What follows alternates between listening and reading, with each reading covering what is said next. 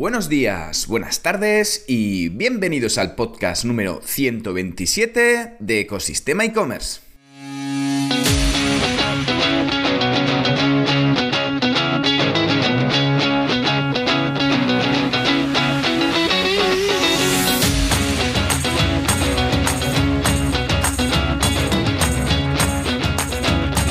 El podcast donde podrás escuchar todo lo relacionado con el mundo e-commerce, herramientas, trucos, noticias, emprendimiento y muchísimo más para crear tu tienda online o hacer crecer la que ya tienes. Soy Javier López, consultor de e-commerce y fundador de ecosistemaecommerce.com, la plataforma donde encontrarás todo lo que necesitas saber sobre el apasionante mundo del comercio electrónico. Ya sabes que si necesitas ayuda para tu tienda online, puedes contactar conmigo a través del correo y del WhatsApp en la página de contacto de Ecosistema e-commerce. Y en el programa de hoy vamos a hacer un listado de herramientas claves que tienes que tener disponible para montar un e-commerce y, pero antes de comentarlas, nos ponemos con la tradicional frase del día. ¿Qué necesitas para comenzar un negocio? Tres cosas simples. Conocer tu producto mejor que nadie, conocer a tus clientes y tener un deseo ardiente de tener éxito, dicha por Dave Thomas, fundador de Wendy's. Y para empezar un negocio online, una tienda de e-commerce, debes tener claro qué producto vas a vender, cómo vas a atacar ese nicho de negocio, qué competencia tienes a tu alrededor y cuáles son las características clave diferenciadoras de tu producto y por supuesto el valor que vas a aportar a los usuarios para que te compren a ti que acabas de llegar a la ciudad como aquel que dice pero también es fundamental saber cuál es la base que necesitas para poder ponerte a vender online y encajar todas las piezas del puzzle que componen un e-commerce. Hoy vamos a hablar sobre todas esas piezas que necesitas para que una tienda online funcione y sea escalable en el tiempo. Lo que tienes que tener en cuenta antes de ponerte a vender o prepararte mientras estás probando tu tienda online. Así que, sin más tiempo que perder, comenzamos.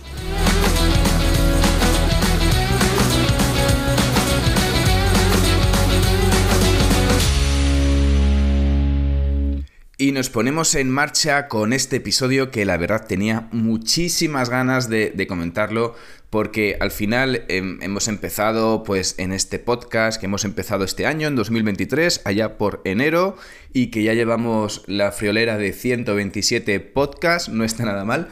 Pues quería sobre todo, eh, en ese momento que cuando uno monta una tienda online, y, aprovechamos que los martes son los, la sección de las herramientas, siempre que quieres montar una tienda online, pues te viene un poco la duda de, oye, ¿qué tipos de herramientas necesitas? O cuáles son todos los, un poco los, los mecanismos que necesitas, o los proveedores, los partners, o digamos, cuáles son un poco las diferentes categorías que debo tocar. Muchas veces nos pensamos que únicamente hay que pues, utilizar una plataforma de e-commerce, eh, directamente enchufamos a Facebook, por poner un ejemplo, y ya nos tenemos que poner a vender. Pues no, realmente hay otra tipología de herramientas y de, y de conexiones que necesitas tener bien trabajado, sobre todo muchas antes de empezar a vender online y otras sobre todo cuando ya estás empezando a vender y necesitas mejorar esa tipología de ventas. Pues hoy vamos a hacer una pequeña recopilación, un listado de todas esas herramientas que necesitas para que tu negocio online eh, empiece a vender a usuarios a través de Internet. Y vamos a empezar por lo primero, lo fundamental, y vamos a ir un poco desde lo más básico hasta un poco lo más concreto, ¿no? Uno cuando ya empiezas a vender, qué cosas puedes tener en cuenta. Bueno, vamos a ir rápidamente porque son muchísimas cosas y no me quiero enrollar mucho, así que lo primero de todo, antes de empezar una tienda online o un negocio digital, para mí lo importante, lo primero de todo es el dominio, comprar el dominio en un proveedor de dominios. Generalmente si compras el hosting, eh, la mayoría de las veces ya en ese tipo de servicios te regalan el alquiler del dominio durante el primer año, porque no hay que olvidar una cosa, tú no compras un dominio, tú alquilas un dominio durante un tiempo predeterminado. Pueden ser un año, dos años, cuatro años, en función de lo que hayas pagado. Bueno, lo primero de todo es que hayas elegido un buen dominio. Eh, y, o que puede ser el nombre de tu empresa, el nombre de tu marca o directamente una categoría donde, te, donde vayas a actuar, donde vayas a vender tus productos y directamente eh, quieres atacar ese nicho. Eh, ese dominio puede ser un .com, un .es, eh, un .net, un punto... pues, sé, pues un punto online. Bueno, al final da igual, hay muchas opciones de dominio. Lo importante sobre todo es que, digamos, puedas tener una, digamos, que lo puedas también utilizar para que puedas también vender internacionalmente, es decir, a lo mejor si coges un punto es te va a resultar más difícil vender internacionalmente porque al final son dominios locales. Eh, mi recomendación que si puedes coger un .com o un .net, pues fantástico y con eso vas a poder desarrollarlo en el futuro sin, sin tantas dificultades. Lo siguiente que tienes que tener en cuenta, incluso antes de buscar la plataforma eh, para vender online, pues buscar un buen hosting. Un buen hosting es un servidor donde se va a alojar tu sitio web y donde vas a tener que tener en cuenta ciertas características de ese hosting. Debes de tener en cuenta si ese hosting te mide las visitas, si no te mide las visitas. Puedes empezar al principio en función de las características de tu proyecto, pues un hosting más potente o menos potente. Bueno, eh, depende si estás empezando, dependiendo de los recursos, si eres una pyme o si eres una multinacional, pues aquí tienes que empezar a ver qué tipos de hosting, de servidores necesitas. Eh, pues oye, si lo, suyo es que contrates el hosting primero y luego compres el dominio para que el dominio te salga gratis y luego em, eliges plataforma. Pero ojo, también esto es importante y se enlaza con lo que con el tema de las plataformas, con el siguiente punto que quería hablar, porque eh, hay plataformas como un PrestaShop, un WooCommerce, un Magento, plataformas en la nube, em, que necesitan un hosting para funcionar, pero luego si eliges otro tipo de plataformas, dígase un Shopify o un, BigCommerce, directamente no tienes que preocuparte por el hosting porque cuando alquilas los servicios, cuando te suscribes a esas plataformas de e-commerce para poder eh, vender online, para montar tu tienda online, ya el hosting está incluido. Con lo cual, em, también es importante que antes de elegir el hosting, pues oye, elijas qué tipología, eh, a la par, eliges qué tipología necesitas, qué plataforma necesitas para montar tu, tu tienda online, ¿de acuerdo? Em, y una vez que ya tienes elegido tu dominio, tu hosting si procede y tu plataforma de e-commerce, que oye, vas a elegir un Shopify, vas a elegir un BigCommerce, vas a elegir un, eh, un PrestaShop, bueno, dependiendo de las opciones que tienes. Eh, lo siguiente que tienes que mirar es qué tipo de método de pago voy a implementar. Vale, pues los métodos de pago tienes diferentes opciones a tu disposición. Igualmente, aquí también influye el tema de la plataforma de e-commerce que hayas elegido. Si has elegido un Shopify, no solamente tienes la opción de bueno, crear tus propios o vincular tus propios métodos de pago, sino que también puedes optar por la parte de un Shopify Payments, es decir, la parte de pagos de Shopify que viene verticalizado dentro de la plataforma de Shopify y con ello ya puedes directamente vincular tu, cuenta eh, con los métodos de pago de Shopify, es decir, la forma en la que el cliente te va a pagar. Eso es fundamental, clave. Bueno, pues ahí tienes que mirar qué tipo de soluciones de pago vas a implementar. Pues soluciones de pago, pues el típico Redsys de toda la vida, en el que mm, coges un TPV virtual con un banco, eh, con un BBV, con un con un, yo que sé, con un Santander, con, bueno, con el banco que quieras, con una Caixa, con el banco que quieras. Y luego otra opción es que para el pago de tarjetas de para, para que los clientes puedan, puedan pagar tus productos en tu tienda online, puedes optar por la opción de Stripe. Stripe es una plataforma de pago en el que puedes pagar con tarjeta. Puedes crear, no necesitas un banco y los procesos son más rápidos que em, la parte de gestionar un TPV virtual con una entidad financiera.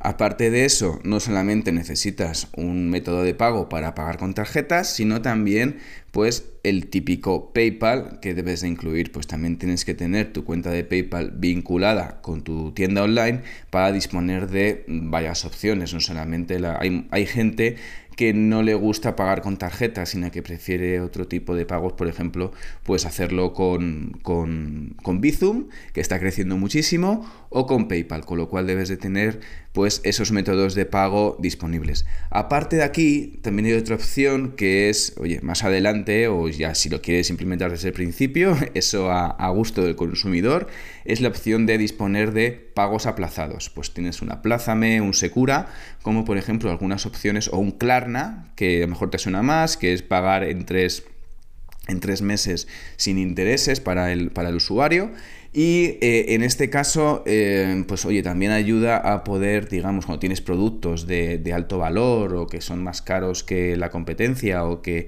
digamos que lo que quieres es eliminar las máximas fricciones posibles, pues puedes utilizar ese método de pago para que puedas ayudar e incrementar la cesta de la compra. Eh, ¿Qué tienes que tener en cuenta más? Pues eh, el tema de la logística, por supuesto. Una vez que tienes solucionado el tema del pago, lo tienes más o menos vinculado, lo tienes más o menos ya organizado, tienes que ver cómo entregar tus productos. Y a la parte de logística, aquí se abren varios melones. El tema de, oye, si vas a utilizar, ya tienes un almacén, ya tienes un local y lo que necesitas es un, un courier, una empresa de mensajería que te pueda distribuir el producto por cualquier territorio, ya sea nacional o internacional. Y otra opción es que digas, es que yo necesito tener una empresa de mensajería que me haga todo, una empresa logística que me gestione todo, porque no tengo almacén, no tengo dónde guardar los productos y busco que me haga el almacenaje, el, digamos, el picking, el packing, lo que es preparar el pedido, envolverlo, meterlo en una caja y que directamente contacte con, las, con, los, con los departamentos de pues, los diferentes eh, empresas de, de, mensajería, que pues es un correos, un seguro, un DHL, un UPS bueno, hay infinidad de opciones que deberás de mirar y deberás de calcular los precios para que sobre todo te sea rentable y que tenga un servicio óptimo. Es decir, hay, mm, digamos, eh, mensajerías que funcionan mejor en ciertos territorios que en otros, puede que tú dices uno o varios para diferentes territorios. Y también debes de tener en cuenta que si esas empresas de logística también disponen de, eh, digamos, sistemas de logística inversa, es decir, cuánto te cuesta cuando tienes que gestionar unas devoluciones, cuando tienes que el cliente quiere devolver un producto porque no está contento con él. Y aquí entramos en la siguiente herramienta que necesitas, que la herramienta que necesitas es un sistema de atención al cliente que puede ser empezar por tu cuenta y riesgo con un correo, con correo electrónico de incidencias o directamente un canal de, de WhatsApp si te sientes más cómodo con eso o directamente si quieres implementar un sistema de ticketing un poco más eh, profesionalizado, como puede ser por ejemplo un Zendesk, ¿vale? Son sistemas de pago, pero bueno, la verdad que para si tienes, mm, digamos, si solo se dedica una o dos personas al tema del, del, call center, al tema del sistema de atención al usuario, pues eh, dos licencias la verdad que no te cuesta mucho eh, y ya según vayas creciendo pues ya puedes mirar si sigues con ese sistema o buscas a otros. Otra, otro tema que debes de trabajar también, pues la opción de un chat. Oye, me gustaría tener un chat en el, en el, en el, para atender al cliente, pues tienes la opción de utilizar eh, chatbots, eh, digamos que están impulsados por IA, o la opción de eh, directamente que el chatbot solo esté disponible durante una serie de horas al día para poder atender a los clientes. Y cuando digamos, estás fuera de ese horario comercial o ese horario de oficina, pues digamos que establezca algunas, mm, digamos, respuestas automáticas con preguntas predefinidas, tipo fax que puedes haber eh, configurado, de tal forma que pueda ayudar al cliente cuando tenga alguna duda en concreto. Importante también, debes de tener un RP. ¿Qué es un RP? Pues es un software que lo que hace es conectar todas las funcionalidades un poco de tu compañía. Es, por ejemplo, pues cuando, em, digamos, se genera un pedido, pues conecte con el almacén para que, digamos, de, de aviso de que ha llegado un pedido y hay que prepararlo. No me voy a explicar ahora un poco lo que son los RPs, porque la verdad que puedo tirar bastante tiempo explicando. Bueno, simplemente que te quedes con que es un software que lo que necesitas es para poder, digamos, que se generen procesos, es decir, se conecten automáticamente diferentes departamentos de tu empresa, de tu e-commerce, para, eh, digamos, que, el proceso sea completo, pues con el, sistema de pagos o con el departamento financiero o con la parte de tu almacén para que haga un pedido para que gestione un pedido cuando se confirma el pedido en tu tienda online. Un poco lo que hace es encadenar procesos, ¿vale? Encadena operativas y sobre todo diferentes departamentos.